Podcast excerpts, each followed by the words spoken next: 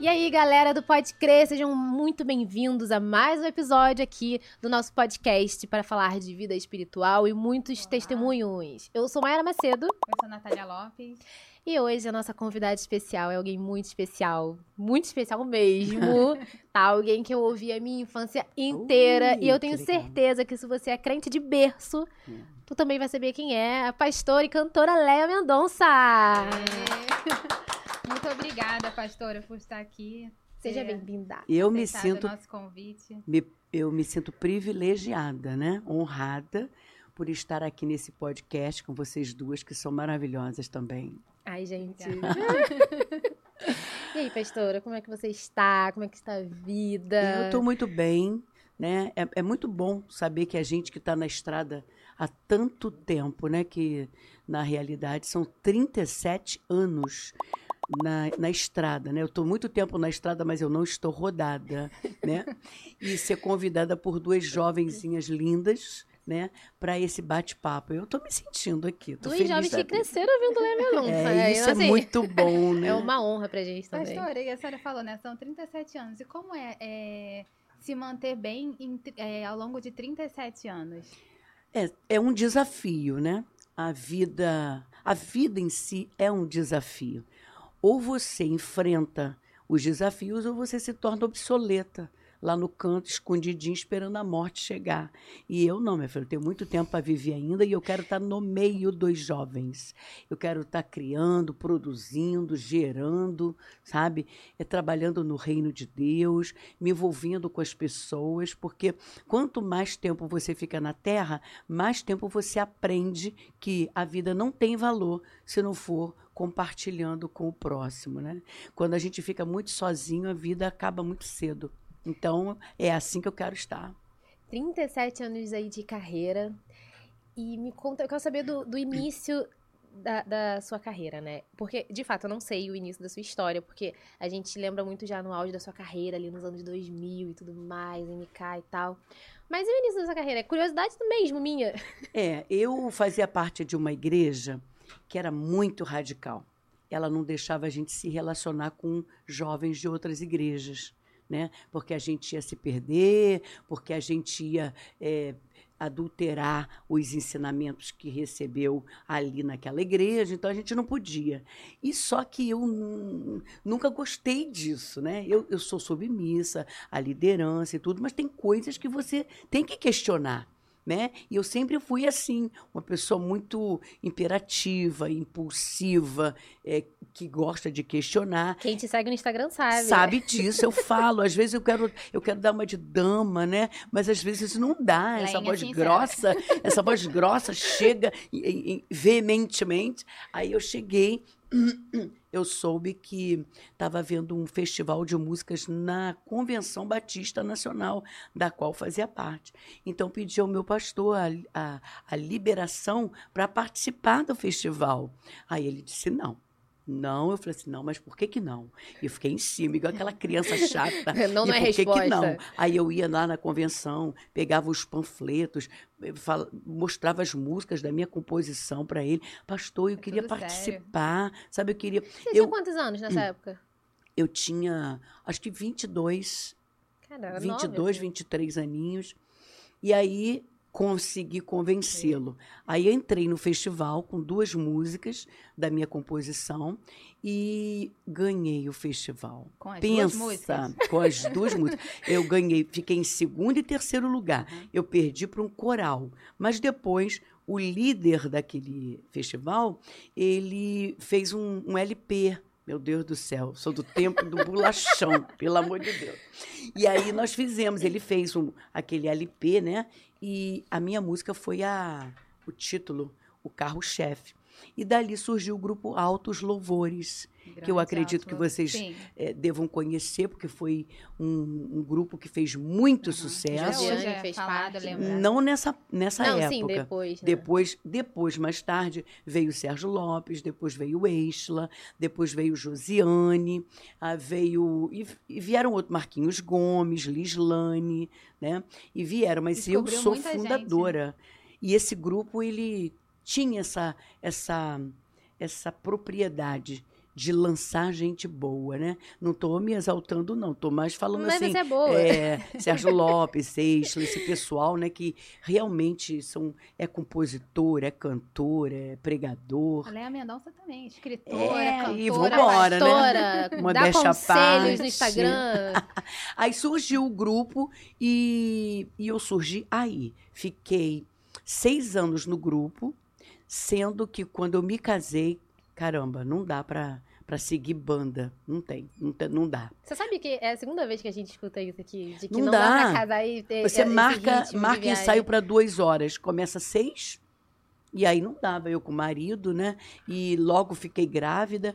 Aí foi quando eu saí, fui procurada por uma outra gravadora, Rosa de Saron, depois Som e Louvores, até que eu fui visitar o, o Laudeli, porque eu trabalhava na Varig durante muito tempo. Eu e Sérgio, a companhia de, de aviação Rio Grandense, a gente trabalhou lá muito tempo.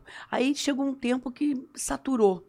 Aí eu fui procurar o Laudeli, Laudeli é assessor da MK Music. da MK, mas eu não conhece. procurei ele como assessor. É, nem era, né? Porque, na verdade, a MK nem era uma gravadora, era Aham. um selo. Estava se transformando em gravadora. Aí eu fui lá para falar, Laudeli, o que, que eu faço da minha vida? Aí a Ivelise me viu, aí veio em cima de mim. Meu Deus, como eu gosto de você declamando. Porque tem uma declamação minha num dos LPs que eu gravei no passado. Aí ela já me trouxe um, um contrato para eu assinar. eu não queria MK. Eu não queria MK, eu queria Nancel porque era a gravadora da época, né? Mas a Nancel não me procurou, ninguém mais me procurou. Aí eu assinei com a MK e tô lá desde essa época e nunca saí de lá. Pastora, a senhora falou sobre seu casamento, né? Queria que a senhora abrisse um pouco mais, né? Que a senhora conta, até no Audio Blast, né? Que a senhora conta a sua história, que a senhora casou com o pastor Sérgio, só que ele era um homem divorciado. Exatamente. E que hoje é- ainda existe, né, em algumas igrejas, um burburinho em torno disso. Como que foi naquela época? É mais de 30 anos vocês estão juntos. Foi horrível. Foi horrível. Eu, eu hoje não aconselho é, uma pessoa assim, solteira, é, ir atrás de um- uma pessoa divorciada. Por quê? Não por preconceito, né? Até porque eu casei com um divorciado. Mas porque você, você traz a vida dele para você. Você entra no relacionamento sozinha. Ele tinha E filhos, ele né? tinha, ele tem dois filhos, né? E, e uma, e uma ex-esposa, cara, isso é horrível. Isso é horrível. Mãe de ex-esposa, terrível isso. E eu, criada na Assembleia de Deus, aquela cabeça radical que não aceita namorar, que não aceita. eh, Julgo desigual, nem, nem namorar alguém de outra igreja. Eu sou dessa época, né? Só que esse homem valia a pena. Você valia. tentou resistir por um momento? O quê? Eu fugia dele. Entendeu? Eu fugia o mais que eu, que eu podia, eu fugia. Mas ele, ele sabe, ele, ele me perseguia mesmo. E ele era um homem maravilhoso, um amigo. Na verdade, nós trabalha- trabalhávamos juntos, eu conheci ele na Varig, mas ele se apaixonou por mim. Eu não, não tinha me apaixonado por ele, né? Embora ele fosse um Richard Gere, gente. Pelo amor de Deus, né? É, ele é da época que, que jogador. Época de, de Roberto Dinamite, de Zico, que usava aqueles shortinhos na virilha, sabe? Que hoje os, os, os jogadores têm que botar. Agora é grande. Agora é tudo grandão. Aham. Naquela época, não. Os jogadores mostravam as Pernão pernas, mostravam os músculos, né? Era lindo demais. E ele tinha um cabelo bem pretinho, igual de índio, assim, perto do, do ombro. E era encantava. Ele encantava realmente, né? Eu olhava para ele e falava assim: Jesus, não faz isso comigo, Jesus. Eu vou abrir mão disso, não tem condição. Aí o meu pastor me chamou, que ele soube que eu estava namorando, e ele falou: você vai ter que escolher ou o ministério ou ele. Eu falei assim, pastor, me desculpe, eu vou ficar com ele. Então eu abri mão do ministério. Mas você sentiu confirmação de Deus de que era pra ser. Acredito que se você não tivesse sentido alguma confirmação, você não teria aberto mão Olha, do ministério. eu, eu ali estava, eu estou sendo bem sincera nesse podcast, né? Eu ali estava muito mais interessada em mim mesmo.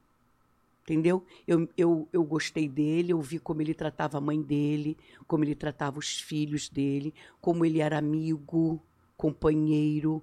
Eu vi o caráter desse homem. Porque às vezes a gente está na igreja e não falando mal da igreja, em nome de Jesus, né? Mas tem tanta gente dentro da igreja mau caráter, sabe? Que casa com cara de santo, mas bate na esposa, não, não eh, prioriza ministério. E eu aprendi nesses 37 anos de ministério que a, a família é prioridade e não ministério. Entende? Então eu vi nele a, a, possibilidade de eu ser uma mulher feliz. De construir uma família. Você ficou receosa que não, que não desse certo? Porque uma... A gente sempre fica, né? Até porque você está casando com alguém que está saindo de um relacionamento. Só que eu mirei muito na família dele. Uma família estruturada. A minha não era. A minha não era. Meu pai e minha mãe, eles eram inimigos de morte. Moravam debaixo do mesmo teto, mas eu uma vez peguei meu pai enforcando minha mãe. minha mãe não tinha o menor respeito pelo meu pai. Você, tinha, você criou algum tipo de trauma em relação a casamento? Tipo, eu não Sim, quero casar por causa disso? Com certeza. Você achava queria. que todo casamento era assim? Eu não queria casar. Eu não queria casar. Minhas irmãs se casaram, se separaram. Meu irmão se casou, se separou. A minha irmã caçula nunca casou, pelo contrário, ela é, ela é casada com outra mulher. Entende? Então, tudo isso é, me apavorava. Me apavorava. Eu não queria casar. Né? Eu fui, eu acho que eu fui a terceira da minha casa a casar. Eu fui a terceira, mas valia a pena. É, sabe aquela segurança dentro de você? Eu vou, eu vou arriscar. Como é que você passou a sentir essa segurança? O que aconteceu que você deixou de ter esse trauma? Ele, ele, a maneira como a mãe dele tratava ele, a maneira como ele tratava a mãe dele. Então eu comecei a ver uma família que não era minha. E olha que meu pai e minha mãe no passado eram crentes. Ela era corista, meu pai era pastor, vice-presidente de uma igreja. Aí aconteceu um burburinho lá na igreja, uma coisa horrorosa, e os meus pais acabaram sendo excluídos da igreja injustamente por causa de calúnia. Então, o que, que aconteceu? Meu pai, ao sair da igreja, ele entrou numa depressão tão grande que ele virou mendigo dentro de casa. E pelo fato dele se tornar um homem. É, uma pessoa ausente dentro de casa, minha mãe teve que criar seis filhos sozinha. E isso foi criando mágoa no coração da minha mãe, a ponto dela não respeitar mais ele e, e aquele, aquela lacuna dentro de casa, né? E aí eu vou, encontro ele e vou na casa dele e vejo uma família totalmente diferente. Eu estava fazendo um devocional que dizia que mais do que a gente fala, é importante como a gente age, né? Então, acho que a senhora viu como que ele agia com, com os parentes e com a senhora, e acho que isso que deu uma confirmação. Um testemunho vale mais do que palavras, entende? Então, eu, eu comecei a ver, eu comecei a ver que na casa dele tinha aquele perfil da, do qual eu sou fã até hoje. É aquela família, pai, mãe e filhos. Eu acho que família tem que ser assim. Uma família onde não tem um governo, não tem uma autoridade, ela se torna uma anarquia. Onde não tem hierarquia, tem anarquia. Na minha casa era um lar anárquico. Né? E na casa dele, não. Era aquela coisa. O pai era, era a figura do governo, da autoridade, mas era um homem que se preocupava com os filhos. Não era um ditador, não era um tirano. Né? Era um homem, segundo a palavra mesmo. E olha que não eram evangélicos. E o pai era aquele homem que cuidava da esposa, que cuidava dos filhos, que trabalhava, que ralava para trazer dinheiro para casa. Não era corrupto, era um homem amado na, na redondeza. Não eram ricos, mas tinham uma vida digna. Então eu ia lá e via tudo isso. E eu fiquei apaixonada. Né? Quando a senhora casou, o pastor Sérgio já tinha se convertido? Hum, eu falei para ele: só caso com você se você aceitar Jesus. Aí ele aceitou. Aí depois, é, antes de casar, eu só fico noiva com você se você se batizar nas águas. E assim e a gente vai aos pouquinhos. E ele se batizou. E aí, essa minha carreira de cantora, ele ia comigo nas programações. Ele sempre esteve presente. Te apoiando. Sempre. Carregando a minha bolsa, carregando meus, minhas caixas de CD, vendendo. Ele abraçou, né? E nisso, ele indo para a igreja, ele foi conhecendo Jesus, aceitou Jesus, passou pelas águas, casou comigo, né? E hoje é meu pastor. A pastora falou que trabalhou na Varig, né? Trabalhei. Acho que isso é curiosidade pra muita gente que tá assistindo o podcast. A, a pastora fazia o quê na Varig? Nós trabalhávamos na diretoria do serviço de bordo. Tudo que vai no voo é resolvido na diretoria do serviço de bordo. Eu trabalhava ali. E aí, na época que a, pastora começou a cantar, você ainda eu já estava na, eu já estava na Varig, eu entrei na Varig em 79 Caramba. e comecei a cantar no Altos Louvores em 84. E você conseguia administrar as duas coisas e Enquanto eu era solteira, eu conseguia, eu fiz faculdade de letras, eu fiz faculdade de bacharel, me tornei bacharel em teologia, tudo isso como solteira. Depois que eu me casei, eu não tive dificuldade, até hoje eu não tenho dificuldade. Por quê? Sérgio está comigo todo o tempo. E a gente traz os filhos. No início do nosso casamento, a gente encontrou um pouco de dificuldade, porque eu comecei a priorizar ministério e deixava muito meus filhos com sogra. Né? Uma vez eu fui viajar para Recife, fiquei lá uma semana e deixei meu filho com, tube- com pneumonia.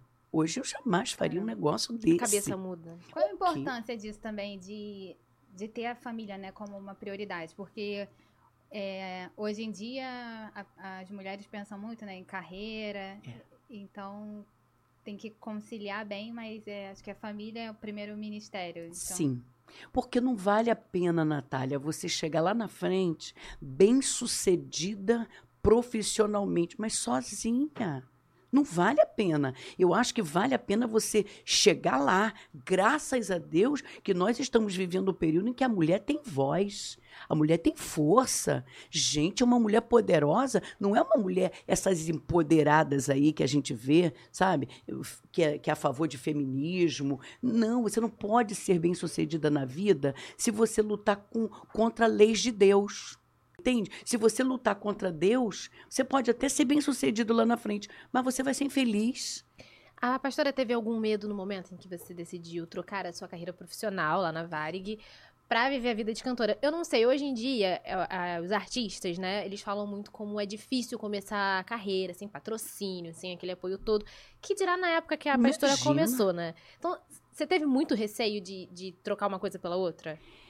Olha, eu eu era apaixonada pela Varig. Gente, eu vendia minhas férias. Eu só não vendi os 30 dias porque não pode, mas eu vendia 10 dias e ficava em casa 20. Então eu era apaixonada pelo que eu fazia. A Varig era a maior com- companhia aérea do Brasil, né? Poderosa, era da época da primeira classe, que as louças eram Noritake, tudo japonesa. A primeira classe eh, exaltava o passageiro, sabe? Era um espetáculo, né? Era um espetáculo. A gente, a gente supervisionava tudo isso. Quando a gente entrava numa aeronave e, e olhava assim, meu Deus, eu sou responsável por isso. Eu sou responsável por isso. Ele era comprador. Tudo que ia pro voo era ele que comprava, era ele que gerenciava. Então, a gente era apaixonado. Um dia, eu fui no refeitório para tomar um suco. Aí uma, uma mulher que trabalhava lá embaixo, auxiliar de serviços gerais, uma pessoa humilde que fica limpando garfo, ela recebeu uma revelação de Deus com relação a mim. Deus disse para ela que ia me tirar da Varig. Aí ela falou assim: Deus, eu não vou falar com ela, porque eu Mas você tinha algum tipo de intimidade com ela? Nenhum. Então, ela tinha medo de falar comigo, porque hoje eu sou mais simpática, mas no passado eu era um pouquinho antipática. Antigamente, antigamente eu andava assim, meio, meio carrancuda, né? Então o pessoal tinha um pouco de medo, né? Eu trabalhava na diretoria. Aí ela disse para Deus: Deus, se for para eu falar com a Leia, a dona Leia, é, traz ela até mim. Gente, eu não senti vontade de tomar um suco e não fui no refeitório. Aí ela lá, sentadinha lá, almoçando, ela disse assim: Ah, Deus, e se for pra eu falar com ela, traz ela até a mim. Aqui, bem aqui do meu Aqui. lado. Ela fez, ela botou os novelos dela lá debaixo da chuva, né, do, do, do orvalho. Menina, eu não fui lá, porque ela era muito mais amiga da minha mãe. Né? Uma pessoa bem humilde. Eu cheguei lá e falei assim, aí, tudo bem? Ela falou assim, tudo bem, eu posso falar contigo? Aí ela falou, Deus vai te tirar daqui. Mas eu fiquei com uma raiva dela. tu não faz ideia. Eu falei assim, nunca que Deus vai fazer isso.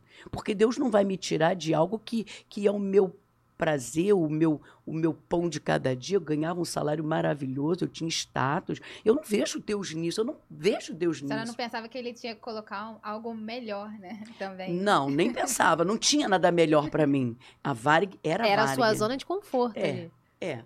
Aí, minha filha, cinco anos se passaram e Deus foi tirando o meu prazer pela Varig aos pouquinhos. E daqui a pouco eu não suportava mais ir para Varig. Eu não suportava. Eu empurrava com a barriga. Eu falei assim: e agora? O que, que eu faço para sair daqui? Porque a Varig é o seguinte: eu não mandava ninguém embora. A Varig não tinha um dono.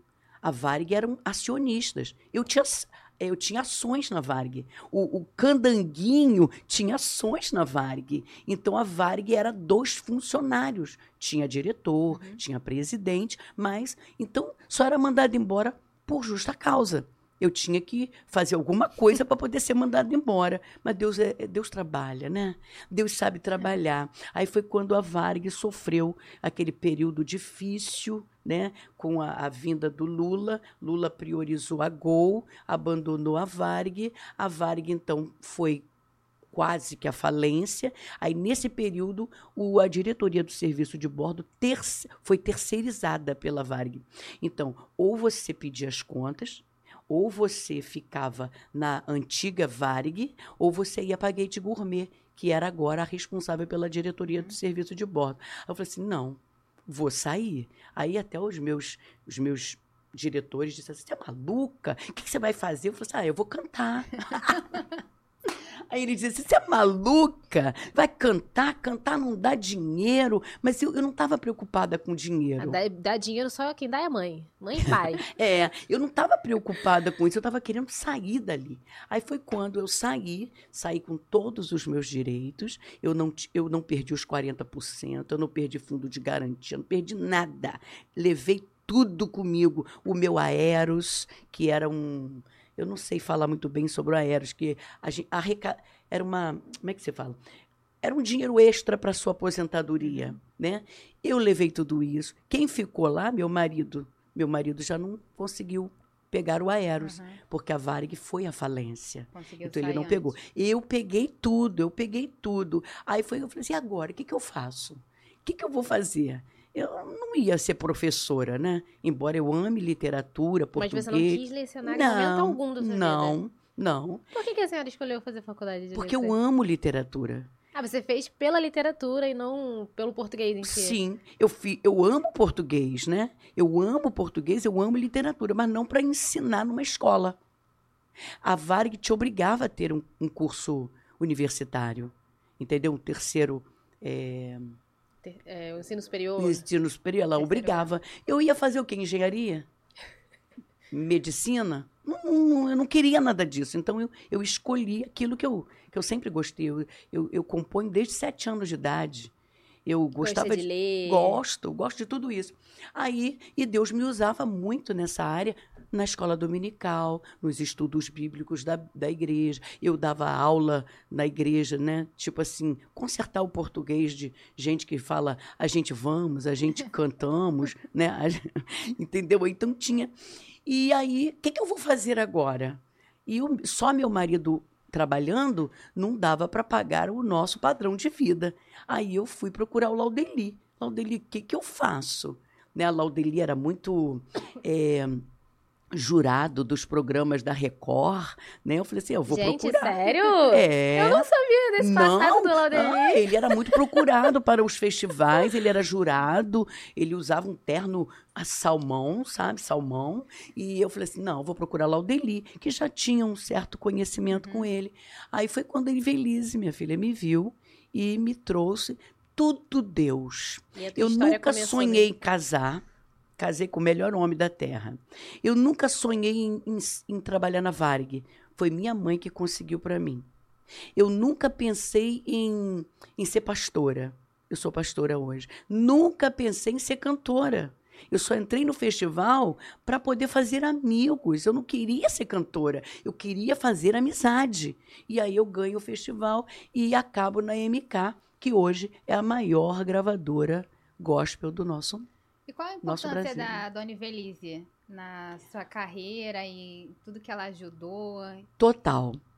Total por duas partes. Primeiro que Velise não tem papas na língua.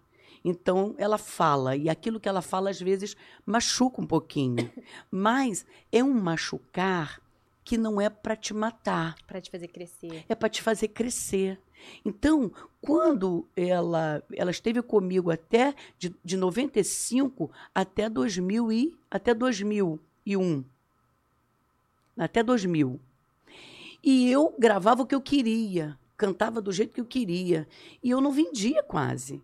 E de repente, eu fui uma das primeiras na MK, mas de repente começou a chegar Kleber Lucas, Fernanda Brum, Aline Barros, né? E esse povo, Cassiane já era, mas Cassiane era aquela ovinho, eh, como é que é? A galinha dos ovos de ouro, né? E a gente bota- bo- coloca Cassiane Em outro patamar. em outro patamar. E foi chegando essas pessoas. E eu não, eu não passava de 30 mil, 40 mil copos. O que, que é isso para uma, pra uma gravadora como MK? Aí a Ivelise me chamou e falou assim: Leia, não gosto da tua voz, não gosto do teu repertório. Então vou te. Eu, vou- ela pensou em me mandar embora. Mas aí ela falou assim: não, vou te dar mais uma E sua oportunidade. reação ouvindo isso tudo da Dona Ivelise? Na postura, minha filha. Mas por dentro? Sofrendo, mas na postura, porque eu perco o ônibus, mas eu não perco a postura, entendeu? Mas na postura. Quando ela falou assim, é, você não, você não vende, a gente, a gente fica complicado, fica complicado. Ah, já, já mandamos várias pessoas embora, o Harold nem quis fazer parte dessa reunião, porque ele gosta muito de você, e a gente está pensando, né? É, em vez, ela em momento nenhum falou, vamos te mandar embora. Acho Deu que Deus mudou. Deus mudou a língua dela e ela falou assim: Nós vamos te dar mais uma oportunidade. Aí eu falei assim: Eu vou pegar essa oportunidade. Aí eu fui para casa, só que ela falou assim: Prepara um repertório, mas não traz essas músicas suas. Essas músicas blang, blang, blang. Ah, isso, isso machuca. Eu Isso imagino, machuca. E-. E, isso daí é, não é uma, uma fofoca que eu estou fazendo. Isso aí está gravado no meu, no meu Audioblast, no meu DVD. Eu falei isso na frente da Evelise. Ela sabe disso, Marina sabe. Na época eu achava que ela estava me machucando. Mas hoje, hoje, com o resultado que veio disso, eu falo assim: meu Deus, eu precisava daquilo. E a visão, né? A visão Não, ela tem, Ivelisse ela é tem uma, um- uma visão de águia. Aquela mulher tem um tino para descobrir talento. Então ela falou assim: me traga um repertório, mas com outros compositores. Aí eu fui para casa, cheguei em casa e orei. Entrei no meu quarto, falei assim: Deus, se for para eu gravar, eu quero vender. Porque se não for para vender, me deixa na minha igreja. Te servindo no, no coral, no Ministério de Louvor, na escola dominical, porque eu quero vender. Falei para Deus, eu fui, sabe, taxativa com Deus. Um ano depois, um ano depois, a Ivelise me chama. E um ano depois foi o tempo suficiente, porque nesse ano eu abri um ponto de pregação na minha casa. E aí eu consegui salvar meu pai, minha mãe, meus Amém. irmãos, meus cunhados. Meu pai e minha mãe casaram de novo. Meu tio que estava no alcoolismo, Jesus tirou ele do alcoolismo, a esposa dele, né, saiu do- da- das- da- dos vícios, né, das religiões que afastava de Deus, e agora é tudo diácono na igreja. Então, um ano que eu achava que a Evelise me esqueceu.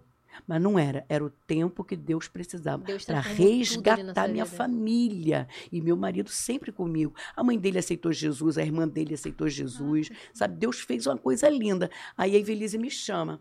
Leia, traz seu repertório. Aí eu levei, levei 22 músicas, né? E no meio das 22 eu salpiquei umas nove da Leia. E não botei meu nome, de jeito nenhum.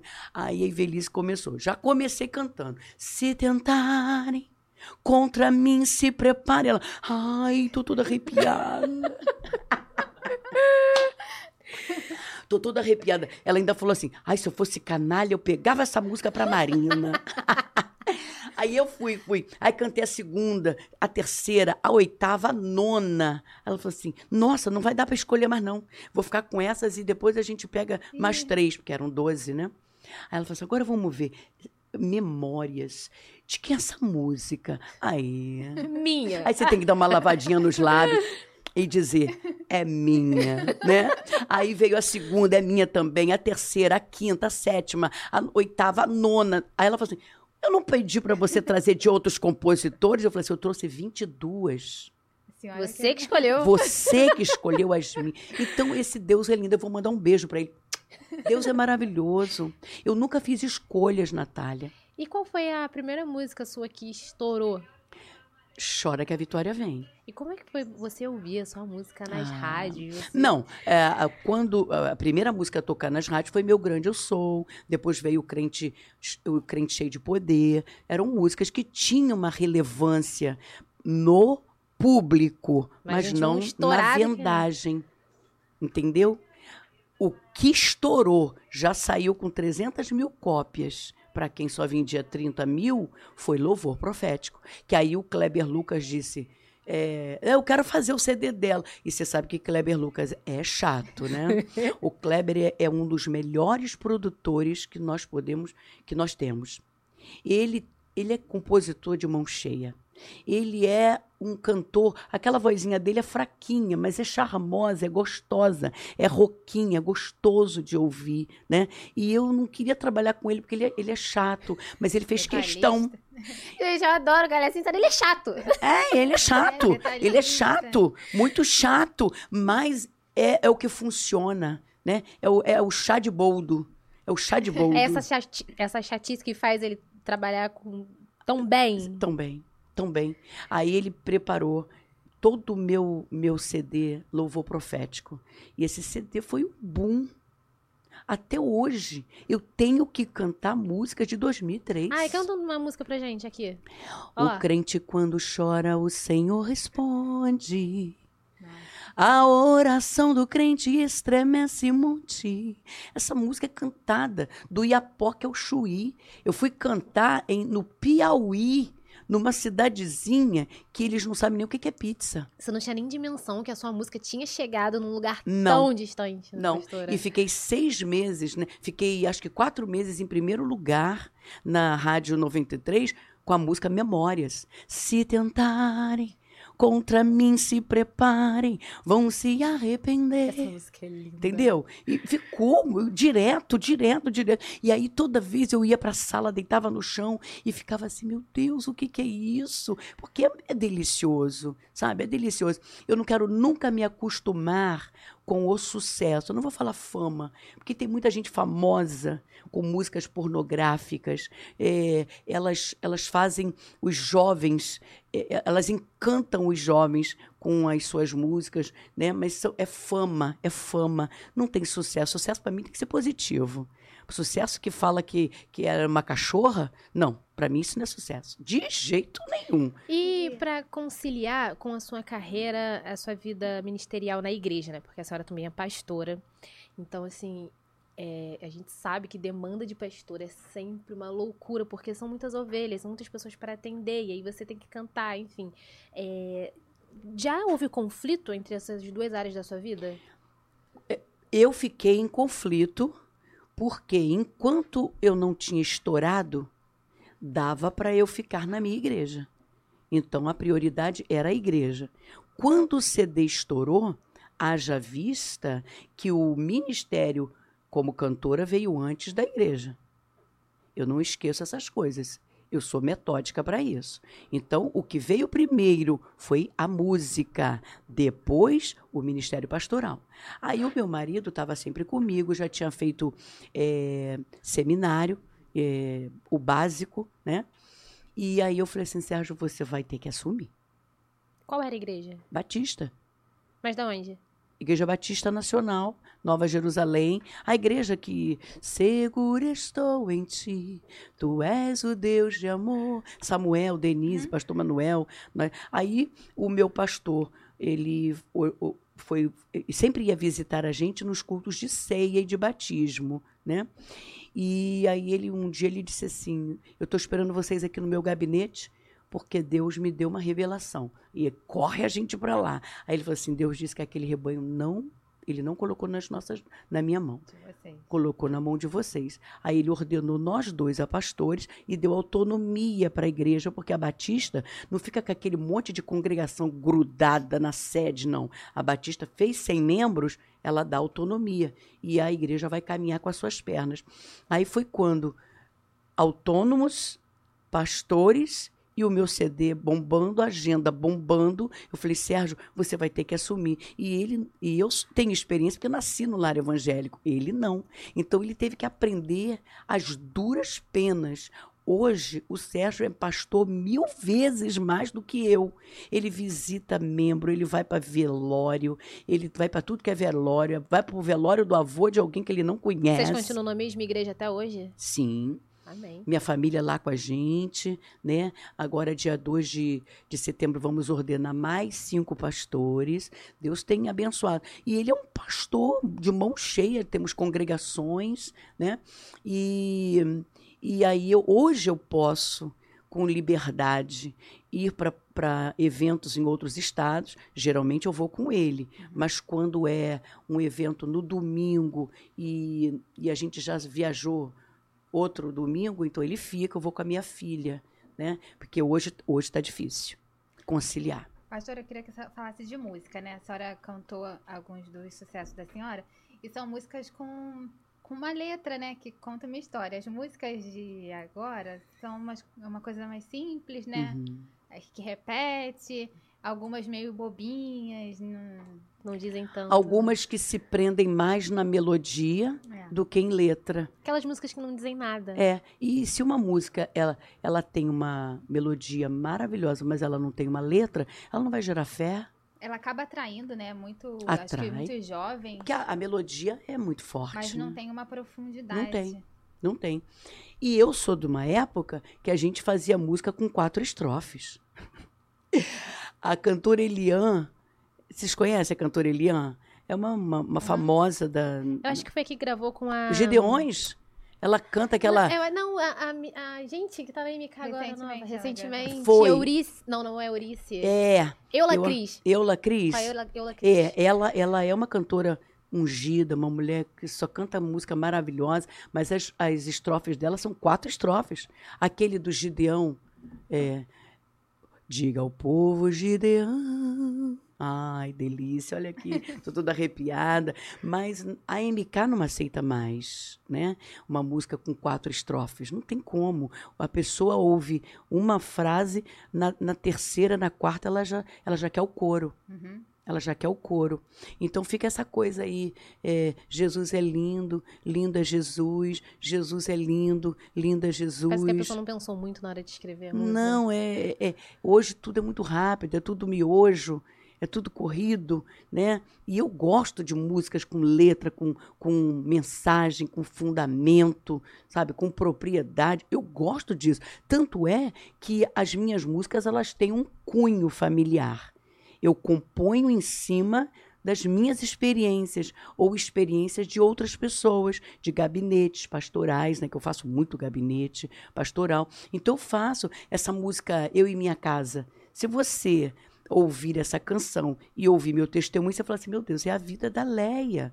Né? Ainda que a minha casa não seja tal para com Deus, contudo estabeleceu comigo uma aliança. Se eu crer, serei salvo eu e a minha casa, se eu obedecer.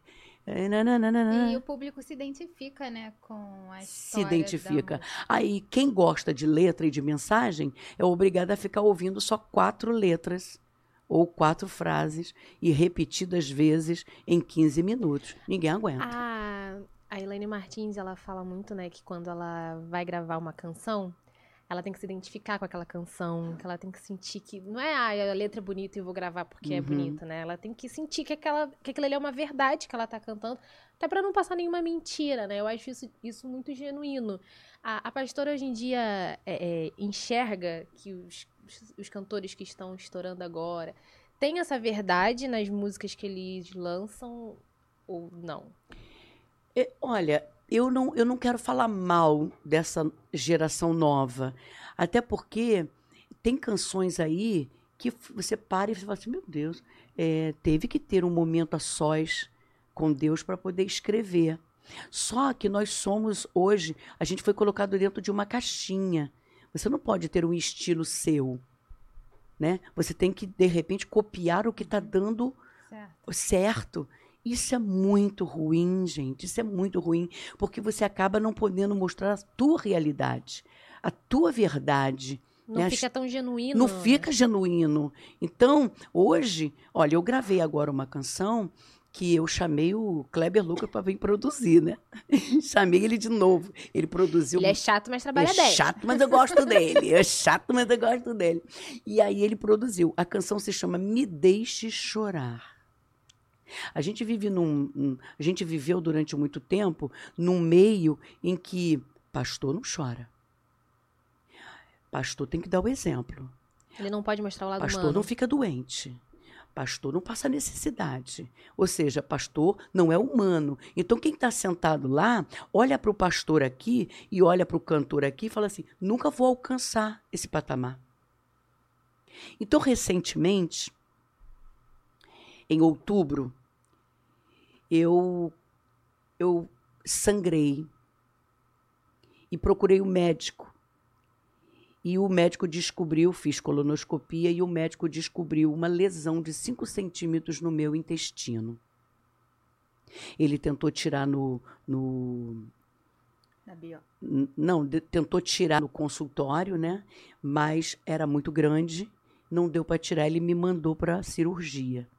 Então eu fui para a cirurgia e o médico não tirou só os 5 centímetros, ele tirou 15 centímetros. Caramba do meu intestino grosso. Por quê? Porque ele detectou 22 linfonodos, sendo que 20 eram benignos e 2 malignos. Então ele falou: Leia, eu te limpei totalmente. Mas essas coisas de, de câncer, de linfonodos negativos, se você não fizer uma quimioterapia, isso pode voltar lá na frente. Eu te aconselho a fazer. Então, eu passei quatro meses, os últimos quatro meses, termino agora, dia 18. Quantas sessões? Seis sessões de quimioterapia. Estoporou minhas mãos, estoporou meus pés, né? Muitas náuseas, muitos vômitos. E, é muito agressivo, não, e aí, Em momento nenhum eu parei para falar assim, por que isso, Deus? Mas a pastora sempre teve essa maturidade? Eu não sei, eu acho que isso vem do meu relacionamento com Deus, porque é estreito. Meu relacionamento com Deus é estreito. É uma confi... Você confia tanto que você não tem porquê. Não, se ele, se ele quiser me levar, eu vou porque ele quer me levar. E se ele me permitiu, né? Porque Deus não coloca doença em ninguém, mas ele permite, né? Então, eu estou vendo Deus fazer. Através desse meu momento, que não está sendo fácil, eu ainda estou no período de desmame de remédio, né? Agora eu vou voltar para poder fazer a tomografia para saber como é que eu estou por dentro. Mas quem perdi 12 quilos. Mudou a alimentação? Mudei a alimentação, não consigo comer, beber água é, é, é, é, é um suplício para mim. Eu posso estar falando besteira, mas até porque a gente não conhece a sua vida intimamente, mas pelo menos todas as vezes que a gente esbarra com você, você tá sempre alegre, você tá sempre disposta a conversar, sempre muito simpática, no louvorzão, concedeu entrevista, oh. uma energia.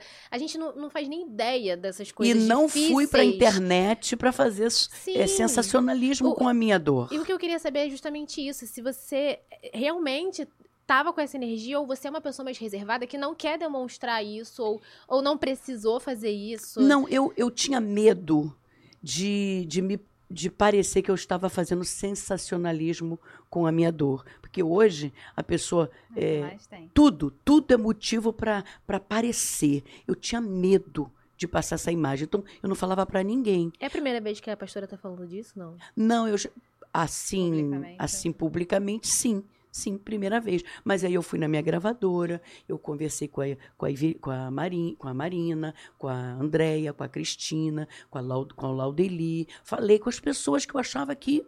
Falei com a minha igreja, minha igreja entrou em oração. Mas apesar das sequelas, da- do, do mal que isso causa pra gente, essa quimioterapia, e não foi nem a mais grave, porque meu cabelo não caiu, né? Mas uma, uma coisa horrorosa, uma coisa horrorosa. Mas isso nunca tirou a minha alegria, minha, minha confiança, nunca me botou para baixo, nunca me fez pensar em morte, sabe? Nunca, nunca, nunca, nunca mesmo. A senhora te- eh, aumentou ainda mais seu relacionamento com Deus? Eu manteve a mesma coisa. Eu não estou correndo atrás de Deus para Deus. "Ah, ah", eu estou na mesma coisa. Aí, depois que eu operei, eu fiquei no CTI quatro dias. E o médico que entrou, que um dos que me tratava, ele é crente. Ele é homem de Deus. E naquele dia meu marido não estava lá, que ele teve que sair para resolver problemas. Aí foi aquele dia que, sabe, você arria as, as armas e você chora. Eu comecei a chorar. Chorei, chorei muito. Aí o doutor entrou. Quando ele entrou, ele disse assim: Vamos parar de chorar. Porque você é uma mulher de Deus. Você é uma mulher que estanca a nossa dor com as suas músicas. Nada de chorar. Aí eu peguei o pano que estava assim, botei no rosto, falei assim: Doutor, me deixa chorar. Daí surgiu a música. Uma música linda Que fala de um momento tão que delicado da fala, sabe? É, posso estar abatido, jamais destruído, né? Me deixe chorar. Daqui a pouco está tudo bem. Sou filho de Deus, eu posso chorar também. E o Kleber amou, o povo amou. É um projeto que vem com ao vivo, com o povão cantando comigo, um troço escandaloso, sabe? E que enquanto esse povo, botei 70 pessoas no estúdio para gravar o clipe e todo mundo chorando porque todo mundo se identifica, não tem uma pessoa que não esteja passando por momentos difíceis. Tem mulheres querendo engravidar e não engravidam, tem mulheres que, que estão com câncer em estado terminal sabe? E você ouvir uma mensagem dessa, chora sim, minha filha. Você tem dois buraquinhos aqui, ó, do lado dos olhos, que é para poder sair lágrima. E só para você ter uma ideia, esse tratamento quimioterápico te impede de chorar. Isso aqui parece que vai, os olhos vão sair para fora, de tanto que dói. E quando você quer chorar, te falta o ar.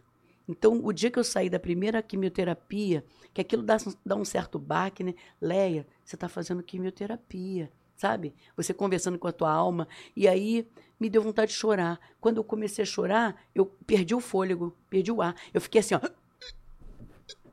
Caramba. Aí meu marido, calma, Leia, calma. Aí eu tive que ter um controle da emoção para meu ar voltar, porque a quimioterapia mexe com as emoções. Aí eu tive um encontro com o J, JR da Da Rádio 93. 93, que já teve, já passou por esse momento difícil. Ele falou assim: minha amiga, controla as emoções, que você vai longe. Então eu aprendi não só a controlar por causa da químio, mas controlar para as outras coisas. Eu era uma pessoa mais, mais nervosa, mais impulsiva. Hoje, menina, eu estou tão bem, eu estou tão bem com a minha nora, estou botando até no colo. Todas elas. E como é que ficou a a sua saúde mental durante esse período? É, parece que ela bloqueou. Entendeu? É, falar em câncer, eu estou falando nisso agora. Eu não falo câncer, eu falo linfonodos. Entendeu? Porque eu acho que não vale a pena você ficar falando coisas que podem te levar para uma direção em vez de ir para outra. Não, eu tô, eu, eu, eu tô rumo à, à cura. Agora eu vou ouvir o meu médico dizer, né, que eu vou fazer tomografia e ele vai falar assim, Leia, ó, você tá liberada. Eu tô, tô, tô nessa expectativa. Amém. Eu tô, tô sim. Até porque ele me limpou, né? E se isso tiver que voltar lá na frente, é outro tempo. Eu quero viver esse momento agora. A senhora lançou esse ano a canção que gravou com a Amanda Vanessa, né? É. que pôde gravar antes do acidente, daí não foi lançado. Como que conta um pouco pra gente desse dia de gravação? Você sabe que hoje em dia, a- principalmente a gravadora MK, ela tá fazendo muito fit, né? Uhum. Aquele tal do collab, juntando gente da antiga com gente nova, até pra gente poder entrar um no, no No do público do outro, né? Isso é muito legal. E aí eu gravei com a Sofia Vitória, Um foi maravilhoso, pessoa, foi maravilhoso. Gravei com a com a Eula, né? Basta uma palavra, uma palavra apenas, uma música que eu dei para Cassiane gravar no, no passado. Gravei com a Eula, gravei com a Fabiana Sinfrônio. Sinfrônio, é, Passeio na Tempestade. Ele ia andar para lá e para cá, e delícia. E gravei com a Amanda Vanessa antes desse projeto que eu acabei de falar. E foi maravilhoso. Eu nunca tinha visto a Amanda na minha vida. Sabia que ela estava muito bombada na, na internet, que era uma menina simpática e que pela primeira vez a gente ia se encontrar. E, minha filha, parecia que a gente já se conhecia, porque assembleiana é assim, né? Eu sou batista, mas eu nasci na Assembleia. Deu match. Então, dá, dá, no ato. E a gente gravou, foi maravilhoso. E eu sofri muito quando aconteceu o acidente e ela ficou impossibilitada. Vocês gravaram quanto tempo antes do acidente? Você lembra? Meses. Tinha pouco tempo. Pouco tempo. Pouco tempo. Aí quando a MK me chamou, porque a, a MK, ela é muito precisa, concisa, reservada, né? É, eu não vejo a, a MK fazendo sensacionalismo. Ela é bem, bem preparada mesmo. Então a MK falou assim, Leia, nós não vamos lançar. E eu tinha, era, era, era um, era um um trunfo que eu tinha era essa música, sabe? Era um trunfo. E, aí, e, a, e ela falou: Nós não vamos lançar, nós, nós, você vai gravar outra música para botar no lugar. Tinha que respeitar esse momento da Amanda. Porque a gente não vai. Não vai.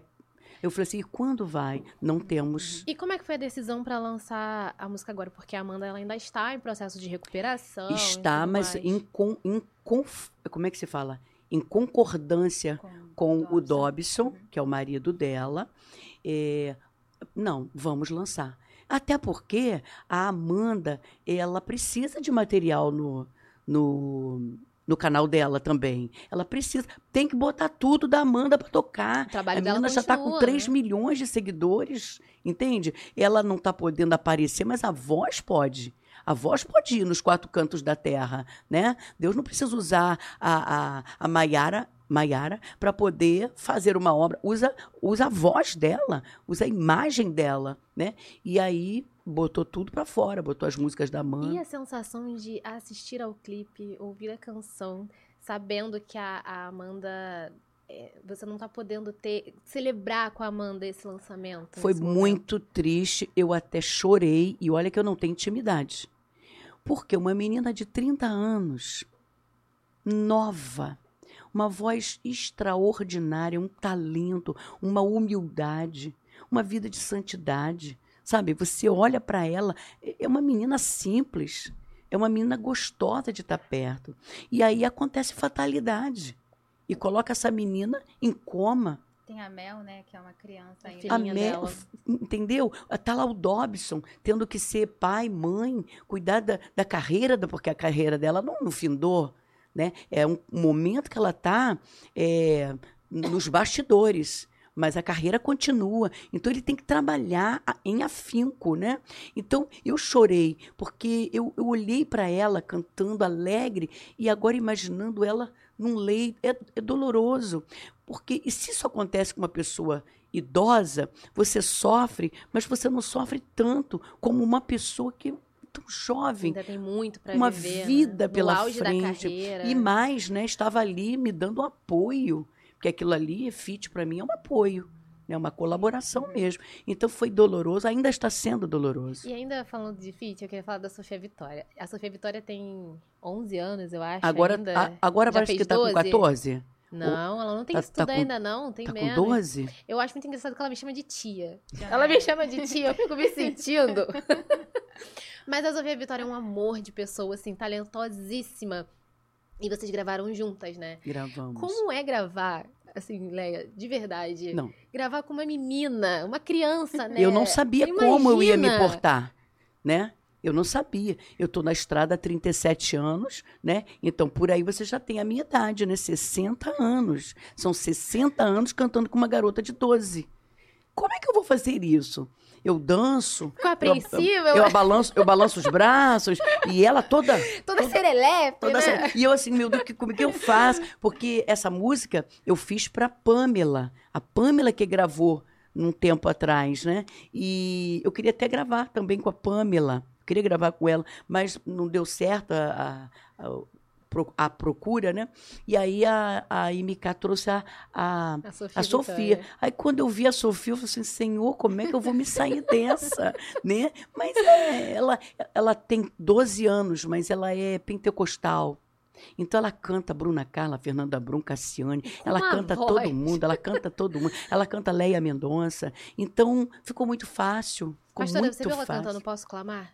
Vi. Gente, o que, Que é? Ela no louvorzão cantando. Posso clamar? Eu fiquei assim. Não, ela, ela É arrasa. surreal, gente. Então, assista. hoje em dia, é aquilo que a, a Natália perguntou, né? Hoje em dia, nós temos muitos cantores no nosso meio que eu posso até estar errada, mas não passa nada. Eu não sinto nada, nem os cabelinhos arrepiar.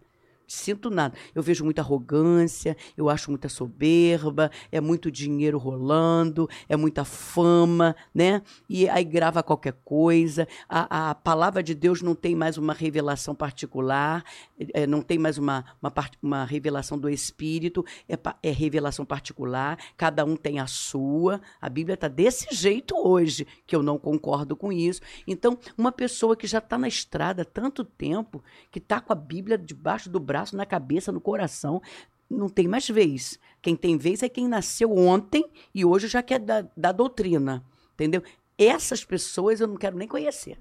Antes da gente continuar o nosso bate-papo, eu quero convidar você que assistiu a gente até aqui a curtir esse vídeo, comentar também o que está achando, deixar também sugestão pra, de convidados que você quer ver aqui no Pode Crer, ativar o sininho, se inscrever no nosso canal e compartilhar esse vídeo. Compartilha bastante. E a- comenta bastante. Comenta bastante com aquela pessoa que você sabe que ama, pastora Léa Mendonça, porque fazendo isso o YouTube vai entender que o nosso vídeo é legal, vai distribuir esse vídeo para mais pessoas e mais gente vai ser abençoada e edificada com tudo que está sendo dito aqui. E siga também a gente nas redes sociais, o nosso Instagram é podcrer.ofc. Então vai lá seguir a gente que a gente posta os bastidores, novidades, cortes, entendeu? Fica ligado nas nossas páginas. Uh, Isso aí. É, pastora, ainda, ainda falando sobre casamento, né? Queria saber, é, ao longo de mais de 30 anos com o pastor Sérgio, como manter o casamento? A senhora é uma pastora que fala muito sobre família. E como que é manter a união? Vocês já tiveram problemas, já brigaram muito? Como... os nossos primeiros sete anos de casado foram horrorosos. Quer dizer, não vou falar horroroso, não, mas foram muito difíceis. Foram tensos. Foram tensos porque eu venho de uma família onde minha mãe dizia: homem não presta. E ele vem de uma família onde a mãe diz assim: teu pai é tudo. Então ele achava que eu tinha que ser como a mãe dele. E eu achava que eu, Deus me livre, né, entrar nesse padrão aí. Vocês levaram aquelas bagagens da família Levamos, de vocês e todo mundo leva. Todo né? mundo leva. Por isso que quando o casal tem crise no início, a gente faz de tudo para poder eh, não, não permitir que eles vão para o divórcio.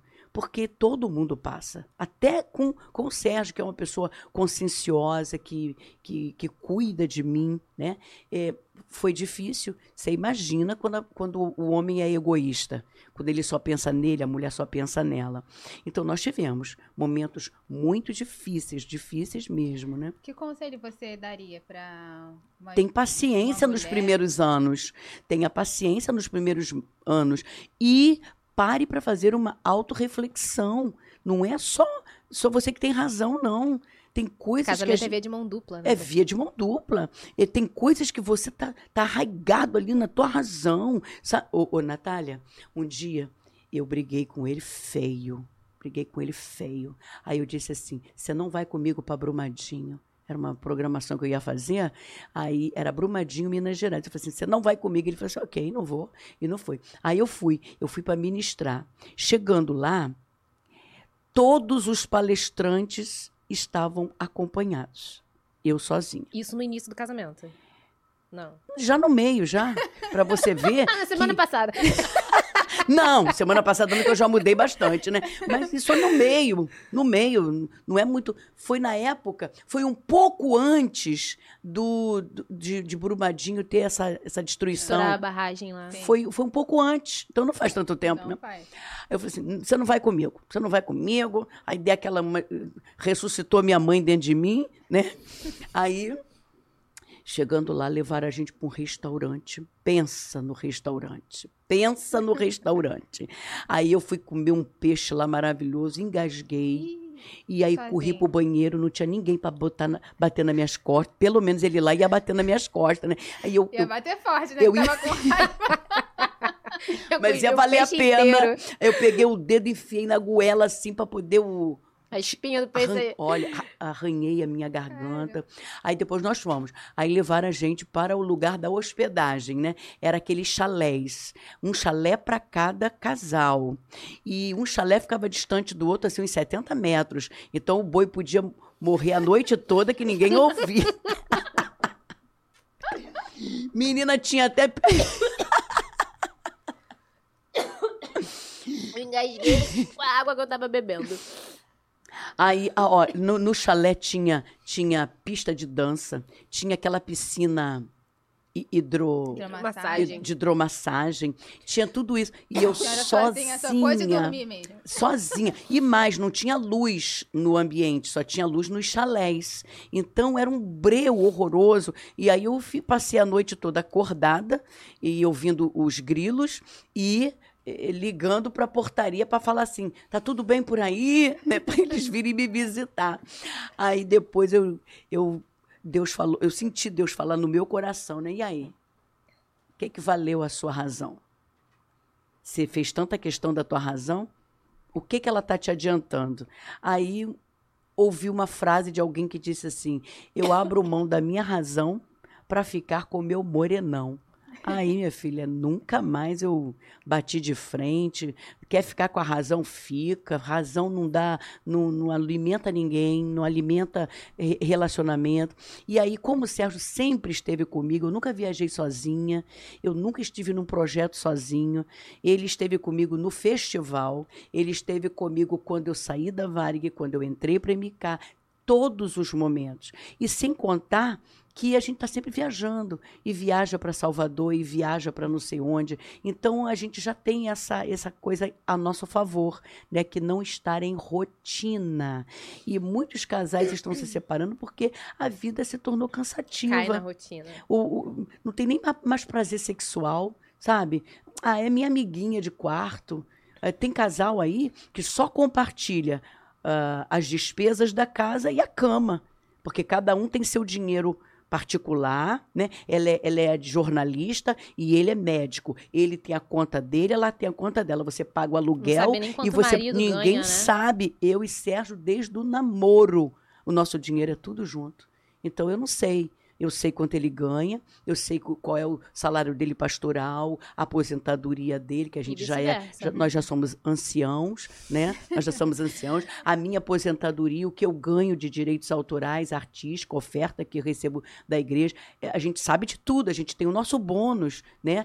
O nosso o nosso, como é que se fala? Planilha A financeira. planilha, financeira a gente tem, mas é tudo do, conta conjunta. Uhum. Tudo conta conjunta. É, pastora, sobre seus filhos, acho que nem sempre eles quiseram ficar na igreja ou, ou isso foi bom para eles, né? A senhora falou que muitas vezes a senhora botou o ministério em primeiro lugar e isso acabou afastando seu filho por, seus filhos por algumas vezes. Como que foi isso? É, uma pastora, cantora e que nem sempre teve os filhos no Senhor. Eles estiveram com a gente durante a, a, a infância, adolescência. Quando eles fizeram a maioridade, tirando o Mateus, que o Mateus é, é ratinho de igreja, né? Meu filho, ele vai ser agora ordenado pastor. Amém. Ele ama o ministério, ele ama a igreja, ele ama cuidar, sabe? O Mateus é o caçula. E o Bruno, o mais velho, que aquele homem assim que não, não tem uma estabilidade emocional, sabe? Já já está no segundo casamento, mas está lá na igreja, mas não, não tem compromisso. Agora, o, o Vitor, a Raquel, eles tiveram uma, uma, certa dificuldade com a igreja. O Vitor nunca deixou a igreja, mas a Raquel um dia chegou para mim e disse: "Mãe, eu quero, eu quero conhecer o mundo". E foi quando, difícil? Pô, quase morri. Foi quando eu compus a música Covardia, né? Quem estava em guerra era eu saqueando o inferno com meu louvor a Deus, enquanto eu adorava, o inimigo covardemente acertou um dos meus, sabe?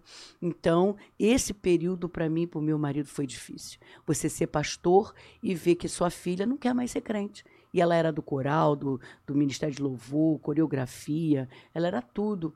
Mas é, ela falou: não, eu quero conhecer o mundo. Na verdade, ela nunca conheceu o mundo. Na verdade, ela se apaixonou por um rapaz do mundo e que era de uma outra religião, do Espiritismo. E ele tatuou nas costas, não um pedacinho, não, nas costas toda, o preto velho. Nossa. E aquilo para nós, crentes antigos, que não sabe separar as coisas, aquilo foi o fim para mim. Então foram dois anos de litígio com a nossa filha. Eu nem falava com ela direito, sabe? Triste, magoada, magoada, chateada. Mas era tudo uma permissão de Deus, porque Leandro e Raquel se casaram. Quando eu vi ele andando assim na beirada da, da piscina lá de casa, de sunga, de sunguinha, e com aquele preto velho, com aquele charuto assim, e, ai, meu coração batia forte, né? Hoje, Leandro e Raquel são casados. A mãe do Leandro aceitou Jesus, a irmã do Leandro, o irmão do Leandro, tudo já passou pelas águas. Glória Batista Atitude. E o Leandro passa pelas águas agora, no, no próximo batismo da nossa igreja marido maravilhoso para ela, né? Minha filha voltou, minha filha é professora de escola dominical, é, é uma benção, é psicóloga. Então, às vezes a gente fica desesperado com as coisas que acontecem, né? Mas o Deus que a gente serve ajuda a gente a colocar tudo no devido é orar, lugar. colocar o joelho no chão que Amém. as coisas se ajeitam.